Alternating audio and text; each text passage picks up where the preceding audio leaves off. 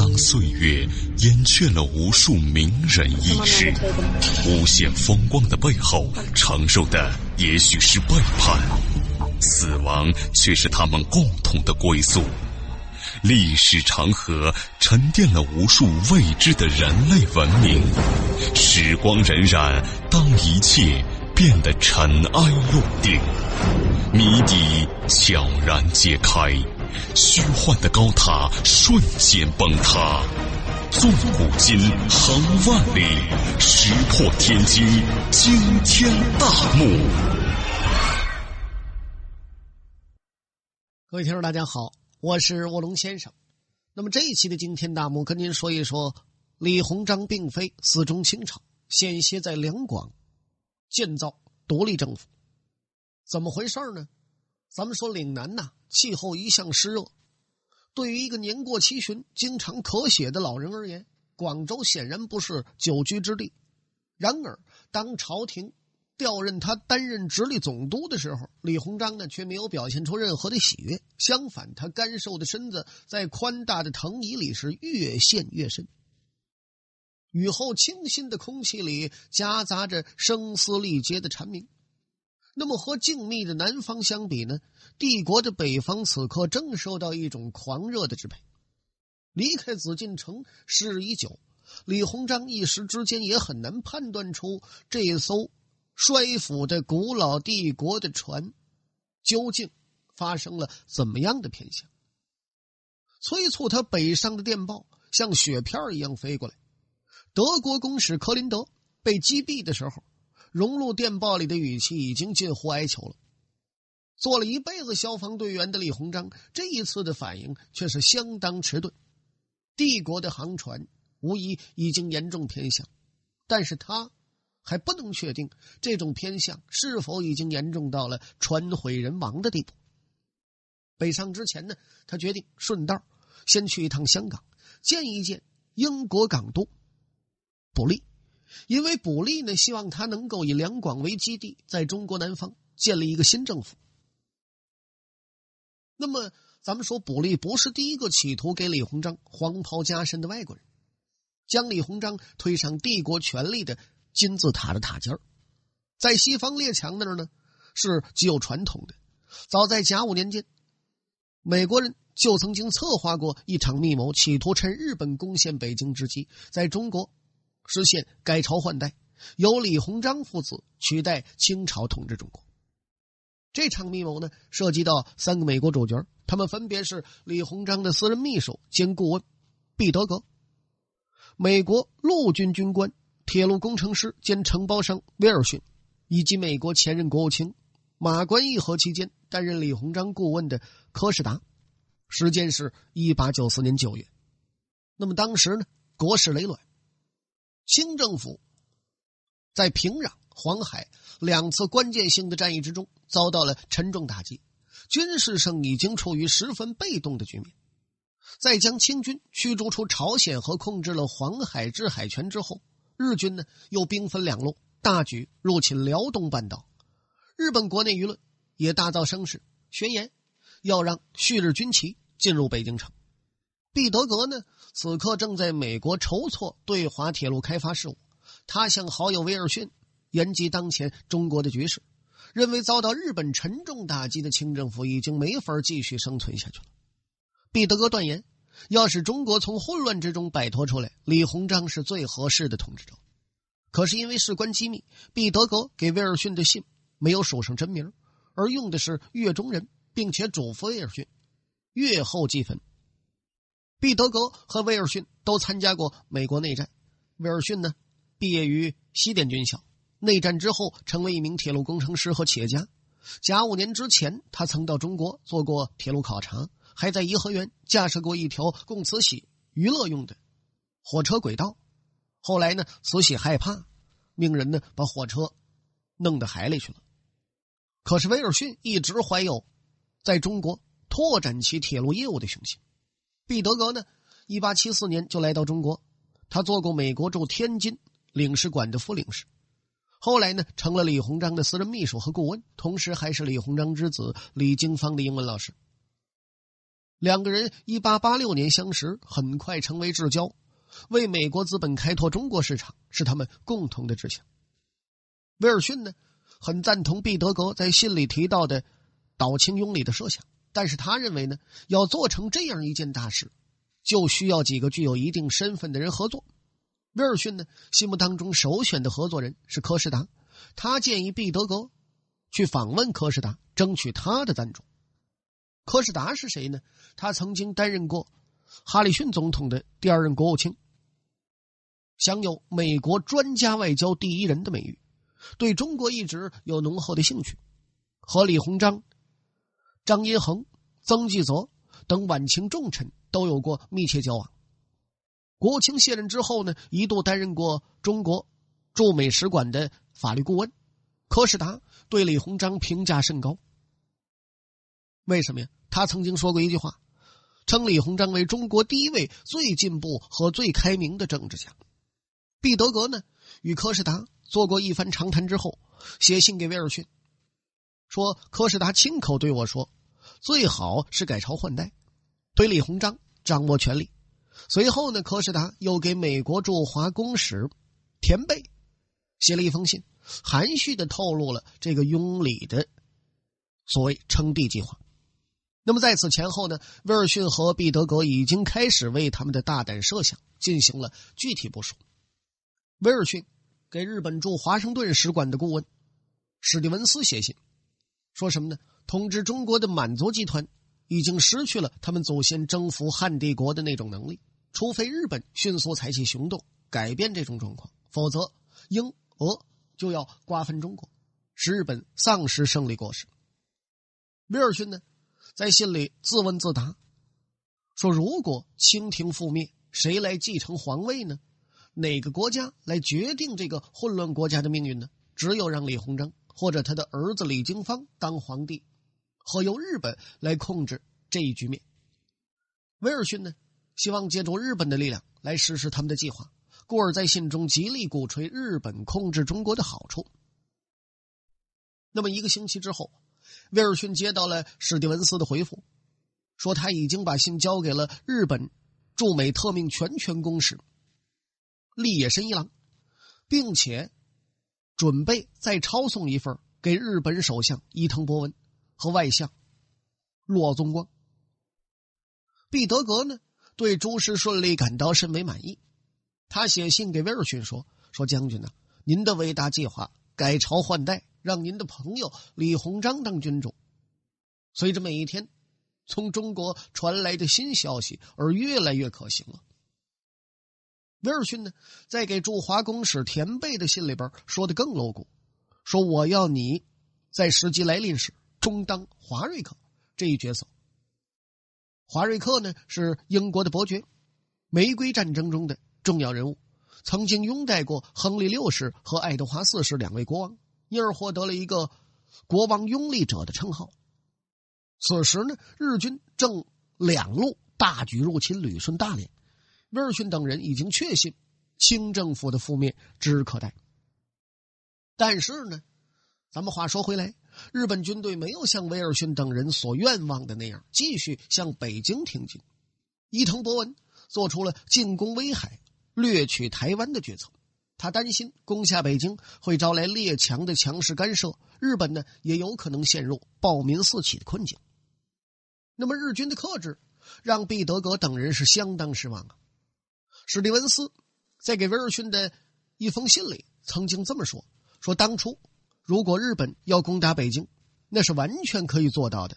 他之所以没有这么做，是担心清廷覆灭之后，列强之间会出现。”一场权力之争，日本在这场争夺权力的战争当中，将有相当可观的利益会被列强夺走。所以呢，日本人感到更为明智的做法是，不拿现有的战利品去为威尔逊的计划做冒险的赌博。也就是说，日军没有攻陷北京，毕德格等人的国王拥立者之梦也随之破产。毕德格等人呢？深感失望的另一件事情是李鸿章的失势，因为旅顺失陷之后，李鸿章被革职留任，同时呢，还被削去了黄马褂。毕德格从美国返回天津时，李鸿章正处在一生政治生涯之中的最低谷。他虽然极力鼓吹自己这位垂头丧气的老板，但却始终未曾透露他们立他为帝的密谋。光阴荏苒，岁月如梭，转眼到了庚子年。这一年呢，准备给李鸿章黄袍加身的变成了英国人。那么刘学询是近代史上的一个极具传奇色彩的人物。此人能文能武，一官一商，在晚清的风雨飘摇之中，刘学询怀抱着强烈的帝王梦想而四处奔走，和孙中山、康有为、李鸿章等人瓜葛颇深。他视自己为朱元璋、洪秀全，而将孙中山视为徐达。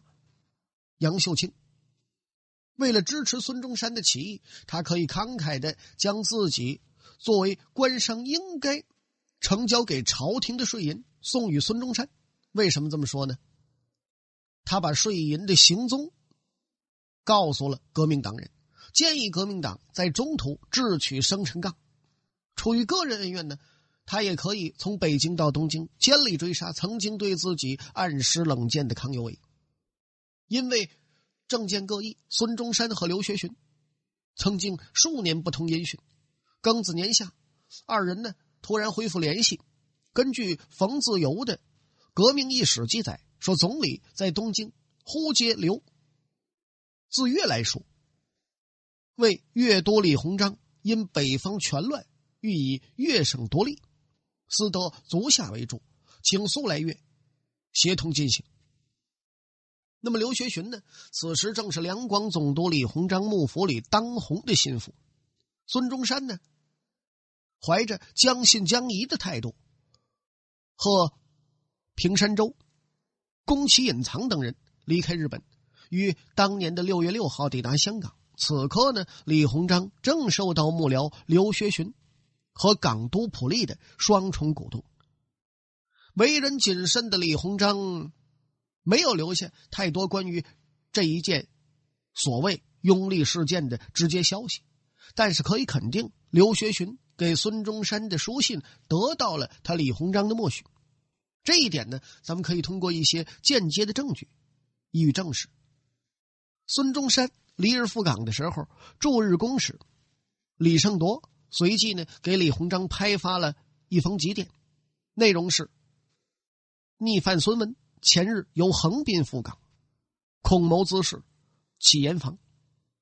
那么奇怪的是呢，在尤其幕僚吴汝伦编纂的《李文忠公全集》电稿卷里，这条电报却被刻意的给抹掉了。寻梦于文明之巅，探瑰宝之风华，感历史之迷离。经发掘之旷古，谜底在最后一刻被悄然打开，石破天惊，惊天大幕。那么，得知孙中山已经抵港，刘学询等人呢，又派船来迎，邀请孙中山过船商谈。出于安全考虑，也就是说担心被捕吧，孙中山呢，指派宫崎银藏等人赴约。就是到广州，自己呢，则乘船必往法属西贡。宫崎银藏呢，到了广州之后，和刘学询密谈一夜，结果是刘学询代表李鸿章当场答应贷款十万给孙中山，但对两广独立，则言语晦涩的表示，在各国联军未攻陷北京之前。不便有所表示。显然，李鸿章在等待来自北京方面的消息，在等待一个时机，那就是京城陷落，清帝国土崩瓦解，宫崎呢，自然是失意反感。那么，刘学询将与孙中山联络的结果报告给李鸿章的时候，这个担负着维持帝国南方政局稳定的大员。既没有砍掉孙中山使者的人头，也没有做出任何实际性的承诺。他躺在藤椅之中，半闭着双眼，做出了一个汗直的动作。这个动作含义是如此之模糊，甚至带着些许傲慢和慵懒。那么，咱们再说北京，联军的攻势越来越猛烈，老太后自知捅了一个天大的娄子。老胡棚将李鸿章呢，又一次成了他的救命稻草，一道又一道圣旨是接踵而来，催促他北上，替帝国擦屁股去。那么北上之前呢，李鸿章啊，乘坐的平安号轮船先在香港靠岸。普利呢，在码头上，感情已经等了李鸿章好长时间了。他的心情十分迫切，迫切的程度和他呈给英国政府殖民部的电报一样的焦躁。他在电报里头分析说，反满起义预计将于两周内在南方爆发。信任他的中国绅士向他保证，造反者并不排外，并且呢，希望在取得一定的胜利之后得到英国保护。普利还说呢，如果赞成孙中山和李鸿章总督缔结一项盟约，那么对于英国的利益是再好不过了。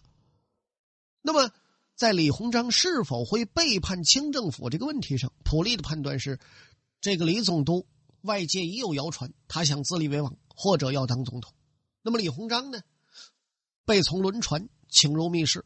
在表演了一番避重就轻的外交辞令之后，李鸿章突然不做任何铺垫，直截了当的就问卜利：“说英国希望谁做皇帝？”普利一听，如果光绪皇帝对这件事情没有责任的话，英国对他在一定条件下继续统治不会特别反对。李鸿章一听，我听说洋人们有这么一个说法：如果义和团把北京所有的公使都杀了。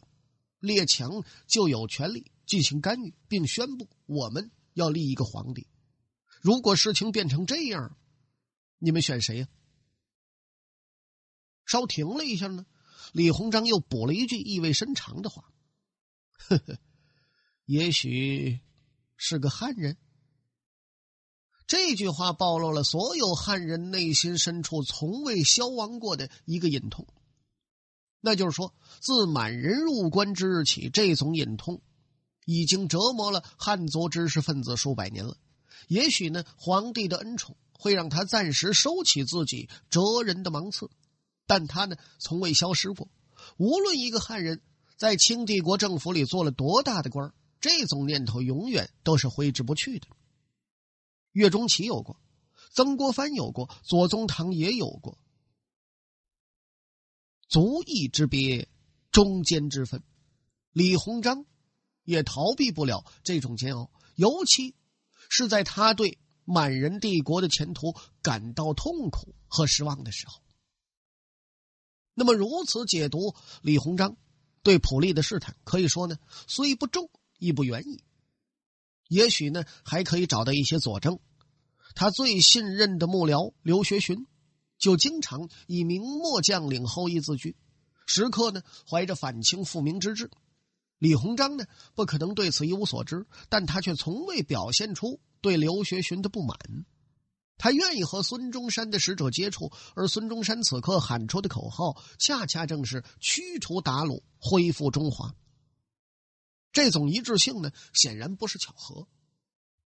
有人说呀，也很难说普利是否听懂了李鸿章的弦外之音，但是呢，至少他的答复没有令李鸿章满意。他说：“西方大概会征求他们所能找到的中国最强有力的人的意见，然后做出决定。”普利注意到李鸿章此时眯起了双睛，他觉得呢，这是一种微笑。当内心的波澜平息。李鸿章才缓缓的睁开了双眼，用一种缓慢沉稳的语调告诉卜利：“说慈禧皇太后是中国最强有力的人。那么，最擅长破译中国人的外交辞令的卜利，也没有弄清楚李鸿章这句话究竟是什么意思。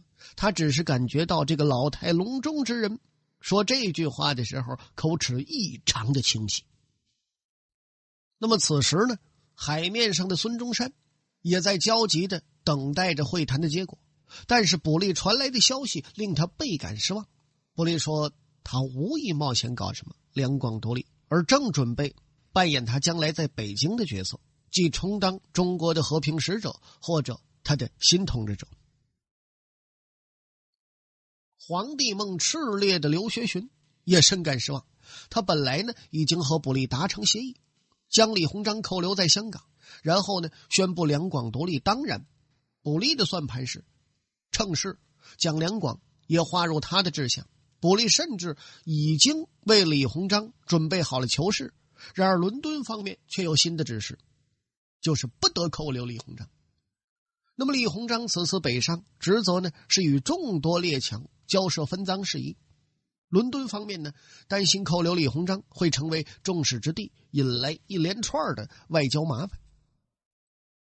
此时呢，轮船继续往北行驶，七月的海风中夹杂着燥热，不适合体弱多病的老人。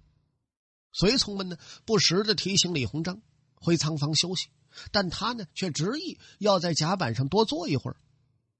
各位啊，李鸿章已经快八十岁了，欣赏帝国大好河山的日子已经不多了。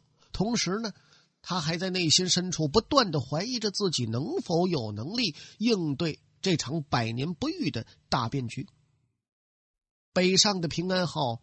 能够给这个千疮百孔的老朽帝国带来平安吗？尽管说历史没有假设，但卜力和李鸿章的谈话仍然惹人遐想不止。如果卜力明确的表示英国政府会支持一个汉族政权，那么李鸿章他还会继续北上吗？咱们把时间推到一九零零年。七月十七号，平安号从广州起锚北上的日子。此时的李鸿章坐在甲板上的藤椅里头，所有人都在热汗淋漓中等着他下达开船的命令。但是他久久没有开口，半闭着双睛，那意思啊，好像睡着了。可是呢，也没人敢过去提醒他。南海知县裴景福。是李鸿章一位私交很深的老同乡，在这种压抑的气氛里登上了轮船。他祝贺李鸿章调任直隶总督，说外洋有电，诸领事即额首称庆。李鸿章呢，闻听此言，缓睁二目，用一种极为顿挫的音调说出了四个字儿，那就是“呵呵舍我”。其谁呀？以后的许多个日子里，人们呢在评价李鸿章的时候，这四个字儿将被一而再、再而三的引用。只是呢，分歧迥异。人们或者津津乐道的谈论李鸿章做汉奸做的当仁不让，或者呢为他在国事糜烂之际敢于担当而感慨不已。可是当裴景福问及国事之时，舍我其谁的李鸿章却哽咽了。说日本调兵追速，英国助之，共七八月间不保矣。当裴景福问到有什么办法可以让国家尽量减少损失的时候，李鸿章已是泪流满面。不能预料，唯有竭力磋商，暂缓年份，尚不知做得到否。吾尚有几年。一日和尚一日钟，钟不鸣，和尚一死矣。敲钟的和尚在预言着自己的死期。可悲的是，他说对了。有了两广独立这样一场风波作为我们解读的前提，很难想象李鸿章此次北上仍然是出于对爱新觉罗氏的忠诚。他和裴景福的这一段所谓的对话。也可以解读为怀抱着放弃挽救满清王朝的李鸿章，却依然没有放弃挽救中国的努力和希望。好了，各位亲爱的听众朋友，这一期的惊天大幕到此为止，就全部为您播讲完了。我是卧龙先生，咱们再会。